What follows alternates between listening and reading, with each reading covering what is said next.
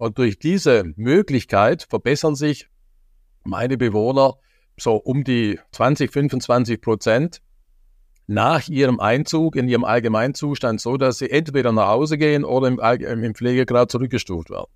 Und das ist für mich gute Pflege. Nicht eine Stabilisierung äh, der, der Krankheit und der Pflegebedürftigkeit, sondern äh, ressourcenorientiert wieder zu schauen, wo sind Fähigkeiten und wo schaffen wir Möglichkeiten, dass man diese Dinge wieder hervorholt. Das gelingt im Hausgemeinschaftskonzept.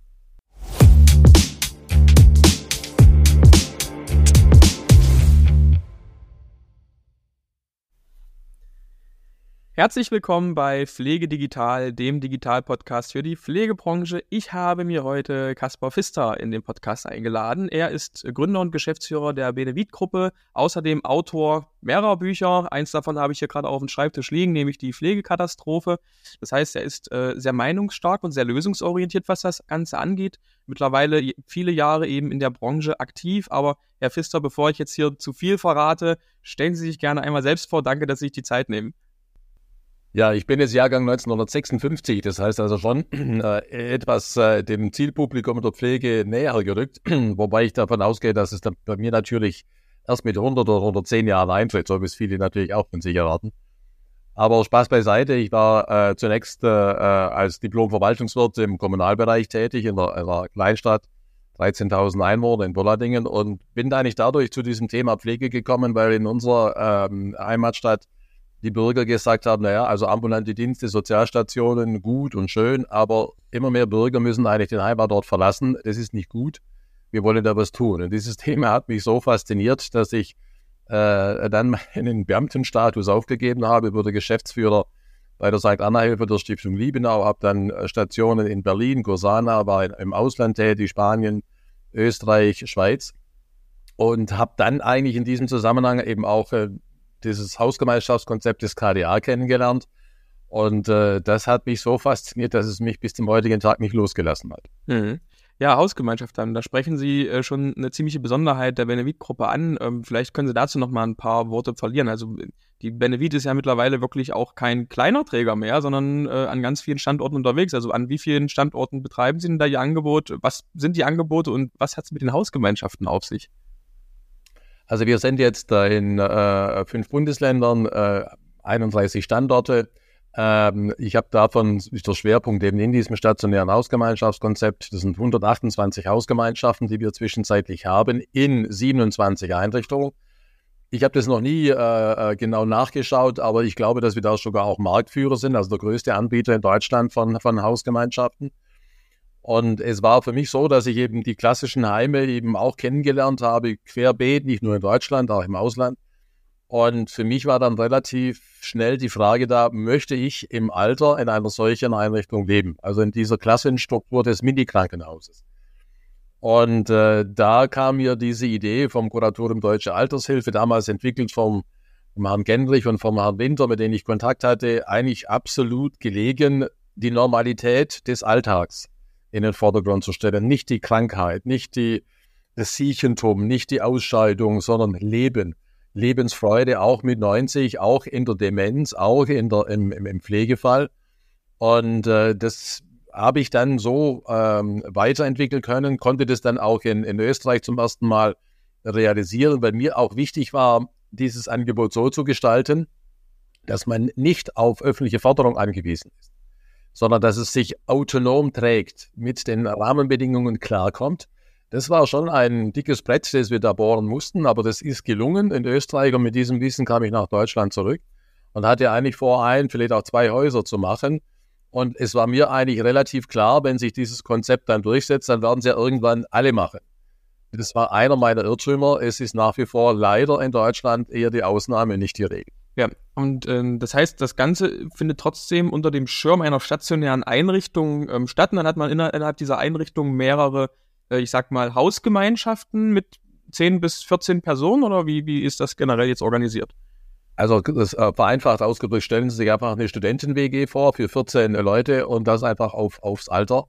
Allerdings die Studenten-WG insofern modifiziert, wenn natürlich Mitarbeiter da sind und äh, Mitarbeiter dafür sorgen, dass es Dinge funktionieren. Wir haben die zentralen Strukturen aufgelöst, also keine Küche, keine Wäscherei, äh, sondern alles in die WG hinein. Das heißt, auch die Mitarbeiter, die normalerweise in der, in der Großküche sind oder in der Wäscherei, die sind dann in der WG, haben direkten Bewohnerkontakt. Dadurch könnten wir mit dem gültigen Personalschlüssel äh, die Personalpräsenz am pflegebedürftigen Menschen um 40 bis 50 Prozent erhöhen. Äh, dadurch konnten wir dann auch in der Grundpflege ähm, im Frühdienst, das ist ja nur die Rush Hour, äh, die, die Quote deutlich verändern. Das heißt, bei mir sind im, im Hausgemeinschaftskonzept in der Grundpflege morgens circa sechs bis sieben Bewohner pro Mitarbeiter. Der Durchschnitt in Deutschland liegt bei 12, 13. Und das spürt man. Das, das heißt, da entsteht einfach eine ganz andere wohnliche Atmosphäre. Wir haben auch baulich äh, ganz andere Wege be begangen. Textiler Bodenbelag, Kaminofen, keine Dienstzimmer, sondern integriert in das Wohnzimmer. Offene Küchen, wo alles gekocht wird, der Kuchen gebacken wird. Das ist wirklich ein, ein Miteinander. Und insofern eigentlich dieser, dieser, dieser Grundsatz, diese Hoffnung, Alltag als Therapie zu generieren, ist eingetreten, weil wenn Menschen anfangen dann den Tisch zu decken, äh, die, die Wäsche zu bügeln, zusammenzulegen, äh, beim Kochen mithelfen, Kuchen backen, die Blumen gießen, da kommen wieder Kompetenzen äh, hervor, die man eigentlich glaubt, nicht mehr haben zu können. Und durch diese Möglichkeit verbessern sich meine Bewohner so um die 20, 25 Prozent nach ihrem Einzug in ihrem Allgemeinzustand, so dass sie entweder nach Hause gehen oder im, im Pflegegrad zurückgestuft werden. Und das ist für mich gute Pflege. Nicht eine Stabilisierung äh, der, der Krankheit und der Pflegebedürftigkeit, sondern äh, ressourcenorientiert wieder zu schauen, wo sind Fähigkeiten und wo schaffen wir Möglichkeiten, dass man diese Dinge wieder hervorholt. Das gelingt ja. im Hausgemeinschaftskonzept. Ja, ich meine, nach Hause zurück oder sogar im Pflegegrad zurückgestuft bei einem Fünftel bis sogar einem Viertel der, der äh, Bewohner in ihren Einrichtungen. Das hört man ja eigentlich also in der Praxis sehr selten. Da muss man sich ja fragen, warum dieses Konzept jetzt noch nicht äh, weiter ausgebreitet äh, ist. Und ein anderes Konzept, wo man sich eben auch dieselbe Frage stellen muss, dadurch bin ich auch erstmals eben auf, auf Sie als Person, auf Ihr Buch, auf, äh, auf die Benevit-Gruppe aufmerksam geworden, ist ja, das sogenannte Mitmachheim, die, die, das stambulante, kann man es Wohnen nennen, also eine stambulante Wohnform, die war ja jetzt zum äh, Ende des letzten Jahres in aller Munde, da sie eben als Modellprojekt verlängert wurde. Wie gesagt, Betonung liegt auf, auf, auf Modellprojekt. Äh, ich habe mitbekommen, das beschäftigt sich schon viele Jahre und würde da erstmal, bevor wir jetzt fragen, warum es noch ein Modellprojekt ist, eher darauf eingehen, was hat es denn jetzt mit dem Stambulant äh, auf sich? Was, hat, was, ist, was ist diese Wohnform? Wie kann man die beschreiben? Also Ausgangssituation ist ja die, dass das Hausgemeinschaftskonzept, so wie wir es machen in dieser Konsequenz, ähm, sich immer noch in diesen Schranken, in diesen engen Ketten des stationären äh, Ordnungsrechts und des äh, äh, Leistungsrechts bundesweit äh, äh, beziehen muss und da immer wieder zwischen den Stühlen sitzt. Wir müssen Gutachten erstellen, wir müssen Sondergenehmigungen erreichen. Können Sie sich vorstellen, wenn Sie heute in eine Wohngemeinschaft, in einem Pflegeheim und in der Regel habe ich vier bis sechs solche Wohngemeinschaften, wenn Sie da ins Wohnzimmer einen Kaminofen stellen, äh, mit, mit, mit, mit Holz und Flammen, allem drum und dran, da gehen bei den Brandschützern sämtliche Alarmsignale los. Und das geht ja gar nicht und überhaupt und sowieso. Und dann muss man erklären, im Moment, also lernen muss zum Beispiel beim Kaminofen, müssen es die Mitarbeiter, wie man damit umgeht. Die Bewohner können das. Das ist ihre Biografie. Damit sind sie äh, groß geworden. Und viele andere Beispiele.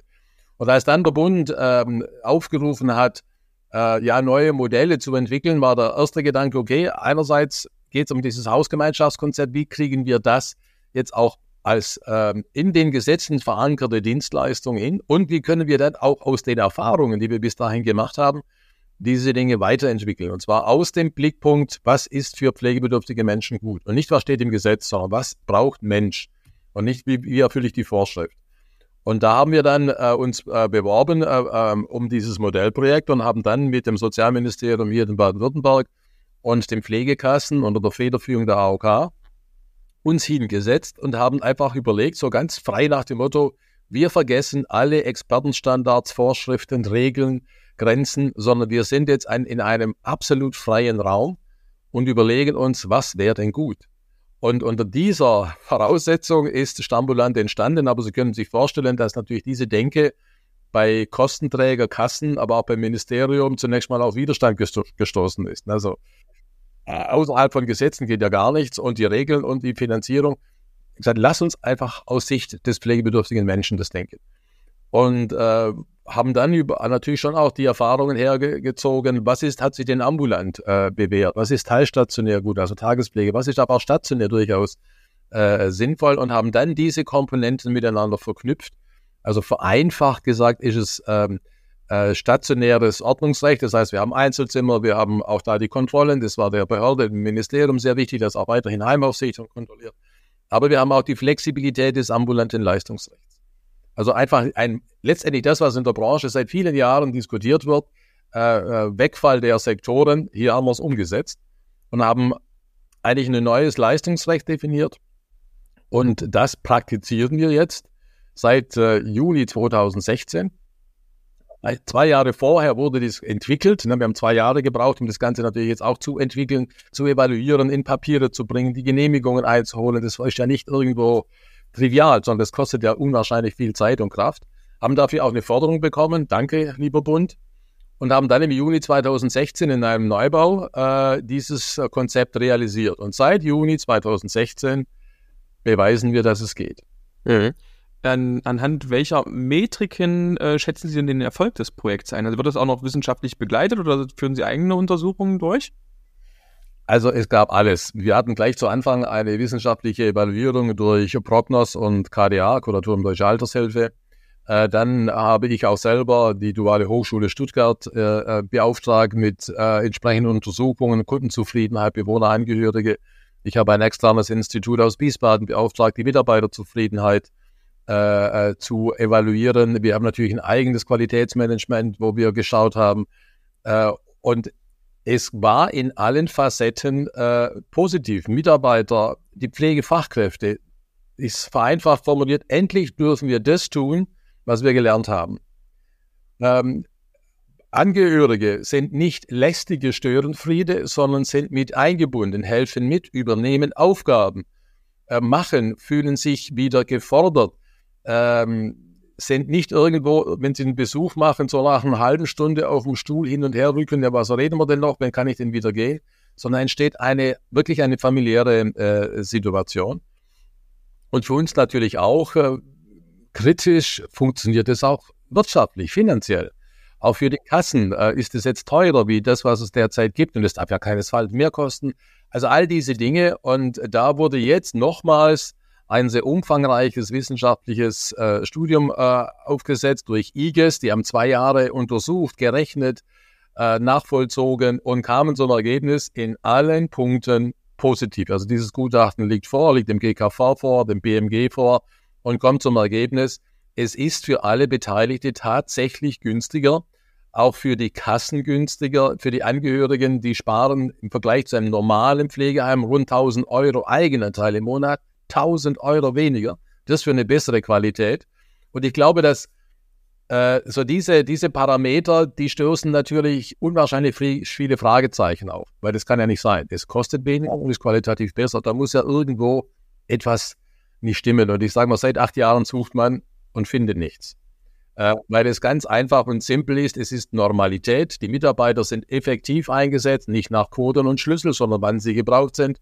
Angehörige helfen mit man denkt mit gesundem Menschenverstand, man macht das Richtige und am Schluss kommt was Besseres dabei raus. Tja, wo ist das Haar in der Suppe, fragt sich wahrscheinlich dann äh, die entsprechende Regulatorik.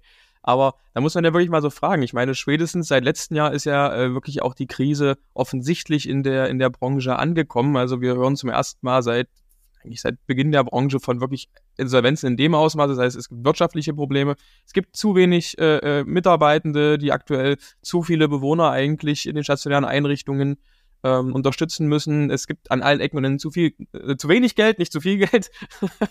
und äh, da, da fragt man sich ja schon, ähm, ich meine, so gern wie ich meine Technik habe und so sehr wie der Podcast auch einen Digitalisierungsfokus hat, Technik allein, Digitalisierung allein würde dieses Problem nicht lösen. Wir brauchen Innovation auch bei den Wohnformen, Jetzt hat man hier seit acht Jahren so ein ähm, Modellprojekt, immer noch Modellprojekt, äh, was offensichtlich durch alle Evaluationsstufen gegangen ist und tolle Ergebnisse bringt. Da muss ich jetzt einfach mal die Frage stellen, also warum ist das noch nicht in der Regelversorgung? Also gibt es da offizielle äh, Gründe, die da genannt werden? Und wäre das nicht auch eine Möglichkeit, dass, was man, dass man das deutschlandweit ausrollen könnte und damit zumindest ähm, einem wieder an einen Punkt mehr hat, wie man diesen Ressourcenmangel entgegentritt? Also das wirklich Faszinierende äh, ist, und ich kann es auch nicht erklären, ich kann nur die, die, die Fakten addieren oder auflisten, aber es war schon schwierig. Man muss eines dazu sagen, es kam die Pandemie dazwischen. Also diese drei Jahre haben natürlich äh, vieles irgendwo ähm, auf den Kopf gestellt und für uns war auch die Frage, funktioniert Hausgemeinschaft mit dezentralem Kochen und Einbindung der Angehörige, funktioniert das auch in einer pandemischen Zeit? Und diese, diese Phase, drei Jahre, war ja nicht nur irgendwo kurz, sondern es war ja nun wirklich heftig. Und es hat auch da funktioniert. Auch da konnten wir dieses Konzept äh, umsetzen. Im Gegenteil, wir hatten sogar weniger Infektionen durch diese Struktur. Sei es drum. Das ist sicherlich ein Punkt. Aber der, der, der, Knackpunkt aus meiner Sicht ist eigentlich, dass es schon im Gesetz falsch angelegt ist. Also diese Modellvorhaben haben die Regel, zwei Jahre wird Zeit gegeben für die Entwicklung und drei Jahre für die Praxiserprobung. Und dann schweigt das Gesetz. Also offensichtlich hat man dabei nicht gedacht, dass ja auch ein Modell ja erfolgreich sein könnte. Äh, und äh, das ist meine eine, eine Kritik, dass wir eigentlich zwischenzeitlich eine Modelleritis haben, also der Modell da, Modell dort und Forderung da, Forderung dort. Das nützt nichts. Wir müssen die Dinge in die Praxis bringen. Wir müssen die Dinge ausrollen. Äh, und wir haben jetzt in, im Stammblandensystem, ich habe es nicht mehr gezählt, nach der sechsten oder siebten Verlängerung der Verlängerung habe ich aufgehört. Und ähm, es, es gibt schon, also ich könnte Ihnen Mails und Briefe und Gesprächsnotizen zeigen, wo man schon vor drei, vier Jahren gesagt hat, ja, das muss jetzt ins Gesetz.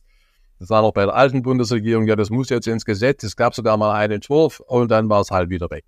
Äh, und jetzt äh, hoffe ich, dass es dann jetzt gelingt, ähm, dass die jetzigen Versprechungen auch gehalten werden. Aber es liegt meines Erachtens daran, dass wir grundsätzlich und in der Pflege ganz besonders wir haben den Mut verloren, tatsächlich neue Wege auch auszurollen und zu gehen, Dinge zu erfahren, aber auch mit dem Wissen, okay, wenn wir in der Praxis sehen, dass es eventuell nicht ganz richtig läuft, korrigieren wir es.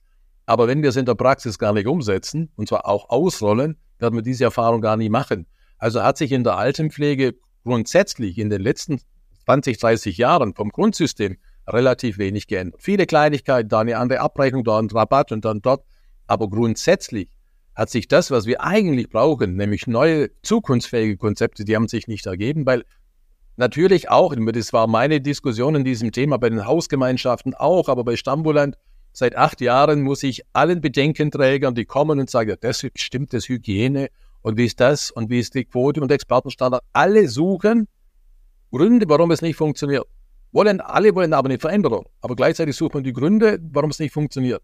Also zum Donnerwetter nochmal haben wir auch den Mut, neue Wege zu gehen, im Zweifel auch mal einen Fehler zu machen, aber nur dann kommen wir vorwärts. Ja, ich habe manchmal das Gefühl, aufgrund all dieser Vorschriften, dieses Korsetts, in dem sich die Pflege mittlerweile äh, befindet, wo man für jede Abweichung vom Normalprozess sofort einer auf die Finger, am besten noch mit Bußgeld bekommt, äh, haben die Leute eben genau diesen Mut verloren, etwas Neues zu machen, weil man jedes Mal eigentlich das Gefühl hat, äh, wenn ich jetzt hier was Neues mache und da geht auch mal was schief, ich meine, machen wir uns nichts vor, wenn man was Neues probiert, dann läuft man damit auch manchmal gegen den Baum. Dann kann man es im Prozess hintenrum ja noch fixen. Also man kann es verbessern, ne, wenn man das Learning gemacht hat. Aber diese, diesen ersten Fehler überhaupt erst zu machen, das trauen sich ja viele schon gar nicht mehr dadurch. Und äh, sie haben es in ihrem Buch äh, ganz toll beschrieben, haben gesagt, eigentlich müssen wir wieder wegkommen von äh, dem puren Fokus auf Prozess- und, und äh, Strukturqualität hin zur Ergebnisqualität. Und wenn er und das Ergebnis muss halt sein, dass der Bewohner, die Bewohnerin am Ende des Tages ein gutes, äh, gutes Leben führt.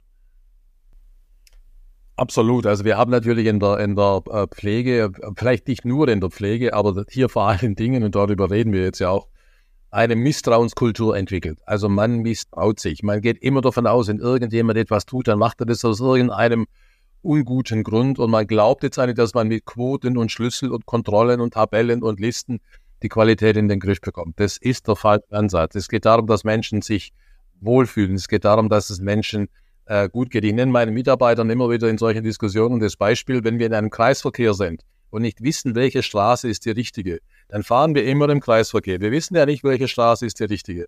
Und wir werden den Kreisverkehr nie verlassen. Fangen wir doch mal an und nehmen eine Straße und dann fahren wir die. Und dann stellen wir fest, okay, ist die falsche. Wenn wir um, fahren wir zurück, nehmen wir die nächste. Und wir werden dann eine Entwicklung erleben. Aber diesen Mut, eine Entwicklung zu erleben, die ist immer schwächer geworden, weil es eigentlich immer nur um, um, um, um Sicherheit und um, ja, also um alle möglichen Dinge geht. Und da müssen wir wieder weg und müssen einfach den Mut haben, neue Wege zu gehen. Und ich habe jetzt die Hoffnung, dass dieses stambulante System mit diesem neuen Ansatz tatsächlich auch ins Gesetz kommt. Und ich habe fast täglich Anfragen, jetzt nach den Medienkampagnen im Dezember sowieso, aber auch schon vorher. Ich weiß von 40, 50 Einrichtungen äh, in Deutschland, von, von Hannover äh, bis, bis München, die warten darauf, dass dieses stambulante Konzept im Gesetz ermöglicht wird, damit sie das auch machen können. Ich habe jetzt äh, dieser Tage von einer äh, deutschen größeren Stadt die Anfrage bekommen, man hat dort 3200 ähm, Pflegeplätze. Davon sind 600 wegen Personalmangel leer, nicht belegt. Was das heißt, wissen wir. Und da brauchen wir andere Lösungen. Und zwar eine Lösung, die alles beinhaltet. Konzept ja, aber auch eben Einbindung von Angehörigen, andere Struktur in, im Personaleinsatz, Fokussierung, effizienter Personaleinsatz, auch Technik, auch Digitalisierung ist für mich seit 20 Jahren ein Thema. Und finde es ja spannend, dass man da wieder Fördertöpfe braucht, um etwas zu tun, was eigentlich selbstverständlich sein sollte. da, da sagen Sie was. Jetzt haben Sie ja das Thema Digitalisierung schon selbst angesprochen. Wo ist denn äh, das ganze Thema bei Ihnen im Unternehmen eigentlich angesiedelt? Liegt das jetzt bei Ihnen oder haben Sie da einen, einen Mitarbeiter, Mitarbeiterin, die sich drum kümmert, eine ganze Abteilung oder ist das den, den Einrichtungen überlassen, was die da so machen?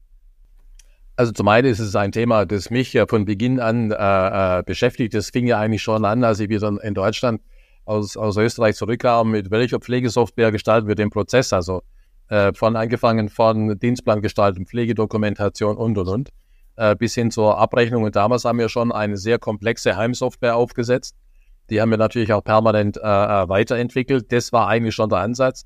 Äh, dann habe ich auch einen Mitarbeiter, eine Stabstelle, der kümmert sich jetzt eigentlich Schwerpunkt darum, äh, was gibt's denn eigentlich Neues, wo gibt's Startups, wo gibt's Überlegungen, wo könnte man mal was ausprobieren, testen, was von dem können wir dann aber auch in den äh, in den Alltag überführen. Da muss man wieder in den Einrichtungen sein und die machen dann ihre, ihre Proben. Jawohl, das bewährt sich in der Praxis, also setzen wir es um.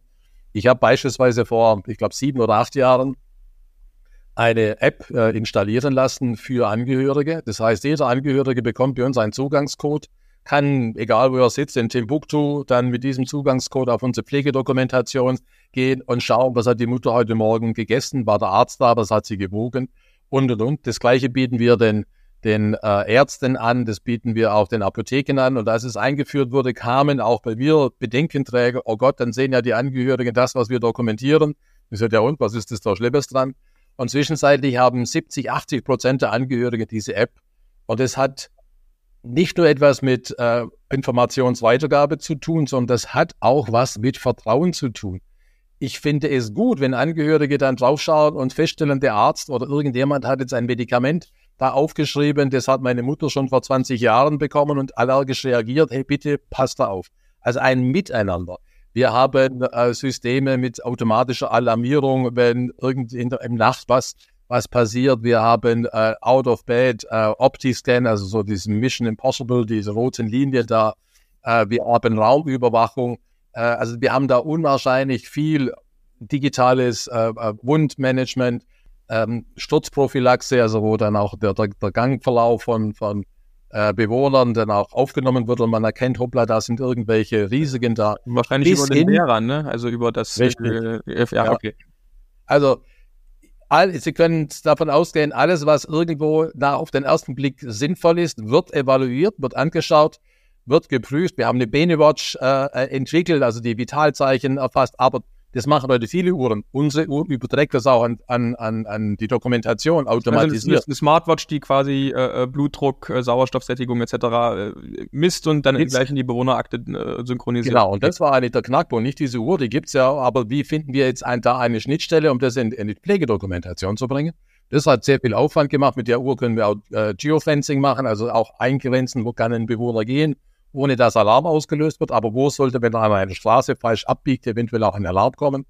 Bis hin, es gibt von Boston Dynamics verschiedene Robotiksysteme, äh, den Atlas zum Beispiel, der, ich, wenn man also auf YouTube schaut, das ist faszinierend, den habe ich jetzt bestellt. Äh, der, da sind wir jetzt dabei, äh, die Software zu entwickeln. Also das ist jetzt, das ist ja zunächst mal eine Maschine und jetzt müssen wir schauen, mit welchen Tätigkeiten können wir so, so eine Maschine eben in der Pflege einsetzen. Äh, und die programmieren die wir jetzt. Und das ist auch nicht gerade easy. Das machen wir und setzen das jetzt gerade um. Ja, Robotik klingt nach, nach viel Aufwand, vor allem wenn man die eben noch auf die verschiedenen Use Cases eben äh, maßschneidern muss. Äh, Gibt es da schon erste Ergebnisse, wie das funktioniert, oder seid, seid ihr da noch ganz am Anfang? Also da sind wir noch am Anfang. Bei mir war eigentlich klar, ich möchte jetzt keine Robotik, sondern so ein, so ein äh, sprachgesteuertes also Serviertablett, das hin und her fährt. Das bringt keine Entlastung, sondern es muss halt tatsächlich noch etwas Vernünftiges und, und substanziell Spürbares getan werden. äh, da sind wir jetzt dran. Äh, also es, wir sind jetzt vor dem, ich sag mal, Start der, der Programmierung. Ne? Und äh, wir haben jetzt Leistungen definiert, also was können wir mal im Einstieg uns vorstellen, was diese Maschine macht. Zunächst mal nichts am Bewohner, sondern eher andere Dinge, äh, einsortieren, Windel einsortieren, Überwachungen stürzen und so weiter. Äh, wie so ein, wenn Sie so wollen, wie ein Lifter, den wir heute auch schon haben. Das könnte auch eine solche Gerät, ein solches Gerät machen. Das soll jetzt in die Programmiersprache übersetzt werden. Dann wird es eingespeist, dann werden wir es erproben und dann werden wir schauen, wie wir das weiterentwickeln. Da bin ich ja mal auf die Ergebnisse aber gespannt. Da müssen wir dann in Zukunft nochmal drüber sprechen, auf jeden Fall. Gab es denn auch mal Projekte, wo Sie gesagt haben, das hat jetzt nicht so funktioniert, wie ich es mir vorgestellt habe? Also im Buch hatte ich zum Beispiel äh, vom Thema Telemedizin ähm, gelesen, also dass man da eben verschiedene Anschaffungen getätigt hat, aber ähm, aufgrund, ich sage mal, der des bestehenden Habitus, also in den Einrichtungen, aber auch in den Arztpraxen, äh, manche dieser, dieser äh, Geräte eben nicht so gut genutzt werden, wie man sich das ursprünglich erhofft hat. Ist das immer noch so oder sagen Sie, es hat sich schon verbessert? Also das Problem ist halt in, in diesen ganzen äh, Dingen, das ist Hausgemeinschaftskonzept, das ist aber auch KI oder, oder Digitalisierung. Vieles wird ja heute als KI bezeichnet, was es eigentlich nur ein digitales System ist. Aber sei es drum. Äh, äh, wenn man da vorausschaut, dann hat man natürlich immer so dieses Problem, als erstes den Weg zu bahnen und Überzeugungsarbeit zu leisten. Und das war bei der Telemedizin, ich kann mich noch entsinnen, das war ein Kongress der, der Gerontopsychiater und da wurde dann dieses ein Telemedizingerät äh, von Dog and Clouds vorgestellt, das hat mich fasziniert. Und ich gesagt, das ist toll, das bringt etwas, das wird uns äh, die medizinische Versorgung erleichtern, das wird äh, Krankenhauseinweisungen reduzieren und, und, und. Das wird die Qualität steigern. Dann habe ich dann am Schluss fünf Geräte gekauft, mit allem drum und dran 300.000 Euro ausgegeben und äh, nach, also ohne Förder, und nach einer, nach einem Jahr habe ich festgestellt, dass die Geräte irgendwo im Pflegehilfsmittellager in der Ecke stehen und vor sich hingammeln. Äh, hatte dann verschiedene Ursachen. Zum einen lag es eben auch an der, an der Verbindung von, vom Haus zur Arztpraxis. Also wir sind ja nun da, was die Digitalisierung anlangt, da toll aufgestellt, ne, mit, mit Kabel und wir haben Datenübertragungsvolumen ohne Ende. Nein, das war Schrott, das, das hat gestockt. Dann hat der Arzt gesagt, ja, dann muss ich ja warten, kann ich ja nebenher Fahrrad fahren, bis das Tag kommt. Was bringt es? Dann war es auch die Frage, wenn man das nicht wirklich jeden Tag benutzt ne, oder nur einmal gelernt und dann in vier Wochen wieder, wie geht das jetzt? Also man muss damit ins, ins Doing kommen. Und wir brauchen Ärzte, die das natürlich genauso äh, sehen und dann auch einen gewissen äh, Spleen haben. Das ist jetzt so, dass wir merken, dass jetzt doch diese Entwicklung äh, äh, mehr greift. Also es ist noch nicht da, wo ich es gerne hätte, aber wir entwickeln weiter. Wir finden immer mehr Ärzte, die da mitmachen. Wir finden auch Fachärzte. Wir haben jetzt auch dieses Gerät erweitert mit einer Kamera, wo man dann auch quasi auch eine Hautdiagnostik äh, erstellen kann. Äh, also da geht was, aber es ist schon noch ein Weg vor uns.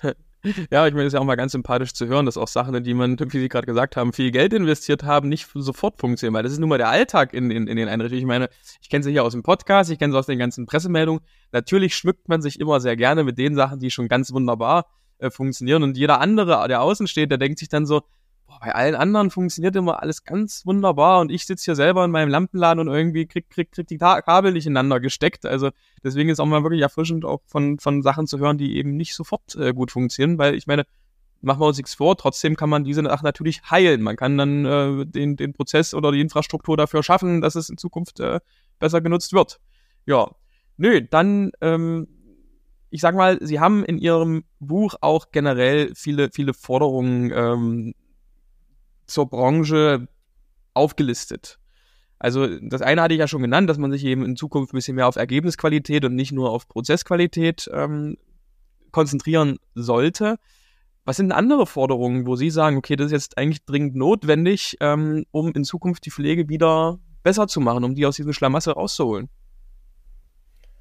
Also es braucht einfach in vielen Dingen ähm, als Grundsatz für mich einfach ein neues Denken. Äh, wir haben über die viele äh, Jahrzehnte, auch über die, durch die Industrialisierung, wurde einfach so ein gesellschaftlicher äh, Duktus erzeugt. Äh, also alt heißt gebrechlich, heißt, okay, also man freut sich auf die Rente, endlich hat man Zeit, endlich hat man Ruhe. Und äh, da braucht es einfach eine andere, an, eine andere Herangehensweise. Als Bismarck das jetzige Sozialversicherungssystem eingeführt hat, äh, gingen die Leute, glaube ich, 63, 64 in die Rente und die durchschnittliche Lebenserwartung war, war 70. Also und heute, jetzt hat man das erhöht auf 67, aber die Lebenserwartung steigt. Ich habe in meinem Buch zum Beispiel auch geschrieben, eigentlich eine Banalität. Äh, die Zeit zwischen 30 und 60 ist genauso lang wie die Zeit zwischen 60 und 90. Da kam ein, ein äh, Ingenieur äh, auf mich zu, der das, dem, der das gelesen hat und dann mich dann kam, Herr Pfister, mir ist das jetzt erst klar geworden, als ich das bei Ihnen gelesen habe. Wenn ich mir überlege, was habe ich denn eigentlich in dieser Zeit zwischen 30 und 60 erlebt? Und jetzt habe ich die gleiche Zeitspanne nochmals vor mir äh, mit den gleichen, mit den gleichen äh, äh, Zeiträumen, was, was hat das für eine Chance?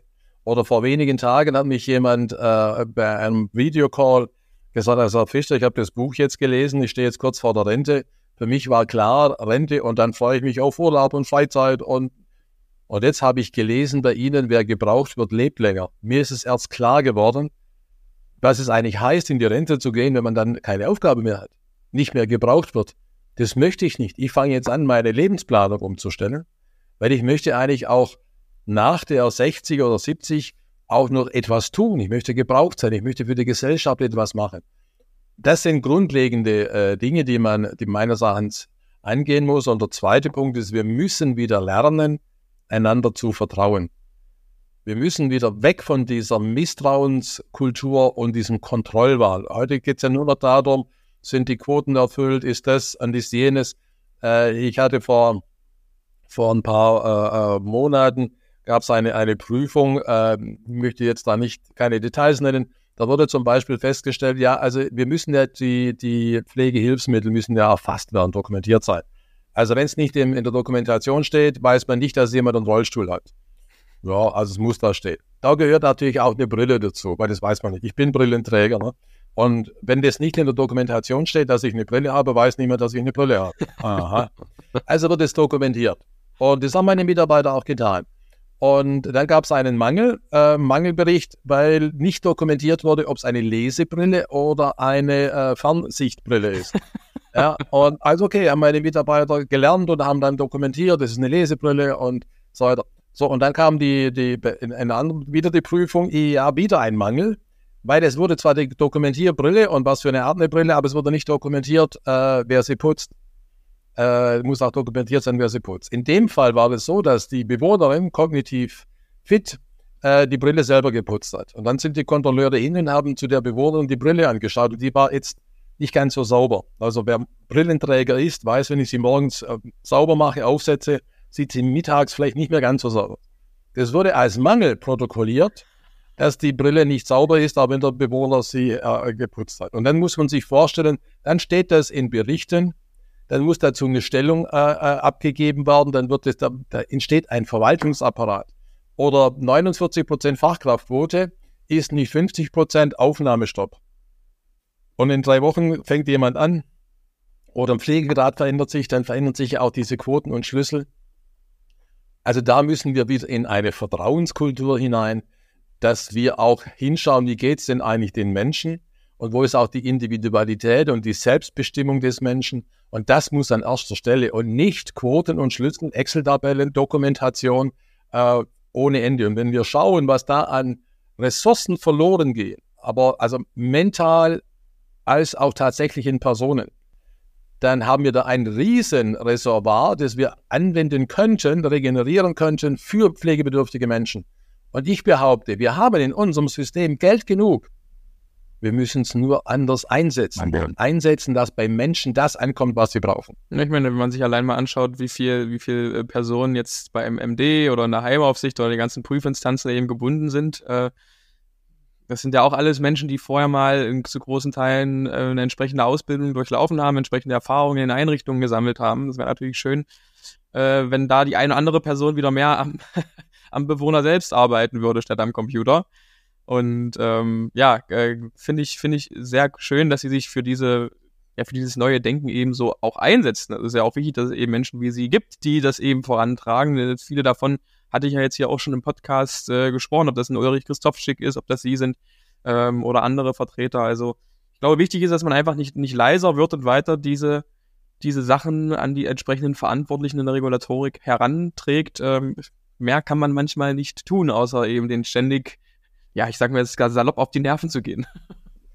Ja, wobei wir lernen ja gerade jetzt in Zeiten wie diesen, äh, und das beobachte ich schon mit, einer, mit einem hohen Interesse, wie äh, Branchen äh, sich Aufmerksamkeit verschaffen und Veränderungen bewirken. Also ob das nun die Bauwirtschaft ist, äh, die Ärzte äh, oder jetzt ganz aktuell die Landwirtschaft. Das, äh, wofür die Landwirte berechtigt streiten, ist bei uns in der Altenpflege schon lang eingetreten. Wir haben über 800 Insolvenzen, Schließungen allein im letzten Jahr. Ja, und äh, ich frage mich tatsächlich, ist es jetzt, sind wir in einer Republik angekommen, wo man nur noch mit solchen äh, Maßnahmen Aufmerksamkeit erregt und müssen wir nicht wieder zurück, dass Politik uns zuhört und da bin ich wieder bei dem Thema Misstrauen, auch vertraut. Wir wollen Gutes und Richtiges. Wir brauchen die Erlaubnis dafür und wir sind keine Gegner. Aber ich tue mich einfach schwer zu akzeptieren, dass man deswegen mit Gerätschaften und, und, und Drama auf die Straße geht. Ich habe vor kurzem in einer internen Diskussion gesagt, ja, okay, vielleicht müssen wir mal für vier Wochen die Aufnahme von pflegebedürftigen Menschen in den Einrichtungen oder in den ambulanten Systemen mal vier Wochen sein, wir verweigern uns. Ja, was dann los? Weil erreichen wir dann die Aufmerksamkeit, die zu Änderungen führt. Und wissen Sie, es nützt mir im Moment nichts. Das ist das, was mich immer wieder ärgert. Sie reden mit Landespolitikern, dann kommt, ja, das ist Leistungsrecht, das ist der Bund. Dann reden sie mit Bundespolitikern, ja, das ist Land, das ist Ordnungsrecht, das sind die Länder. Zum Donnerwetter nochmal, wir sind diejenigen, meine Mitarbeiter, wir sind diejenigen, die alles vereint in einer Person umsetzen müssen. Also brauchen wir doch auch Lösungen, die passen. Oder wenn ich jetzt an ein Bundesland denke, wo wir gerade Pflegesatzverhandlungen führen, da sagt das Leistungsrecht, 40 Prozent Fachkräfte bezahlen wir. Das Ordnungsrecht sagt aber 50 Prozent fordern wir. Haben wir keine anderen Probleme? Scheinbar nicht. Ja, ansonsten, äh, Herr Pfister, ganz lieben Dank, äh, dass Sie mir hier meine Fragen beantwortet haben und für die offenen und ehrlichen Einblicke sowohl in Stambulant als auch die Digitalisierung, als auch Ihre generellen äh, Meinungen zum, zum derzeitigen System. Also wie gesagt, jeder, der das noch ein bisschen weiter äh, ja, erkunden möchte, dem kann ich die Pflegekatastrophe von, von Ihnen sehr ans Herz legen. Also Ihr Buch am Ende des Tages gibt es bei Amazon und, und, und Co. kann man das überall äh, sicherlich bestellen. Äh, ich fand es äh, bisher sehr aufschlussreich und ja, vielen Dank, dass Sie die Zeit genommen haben. Ich hoffe, man hört sich äh, bald mal wieder.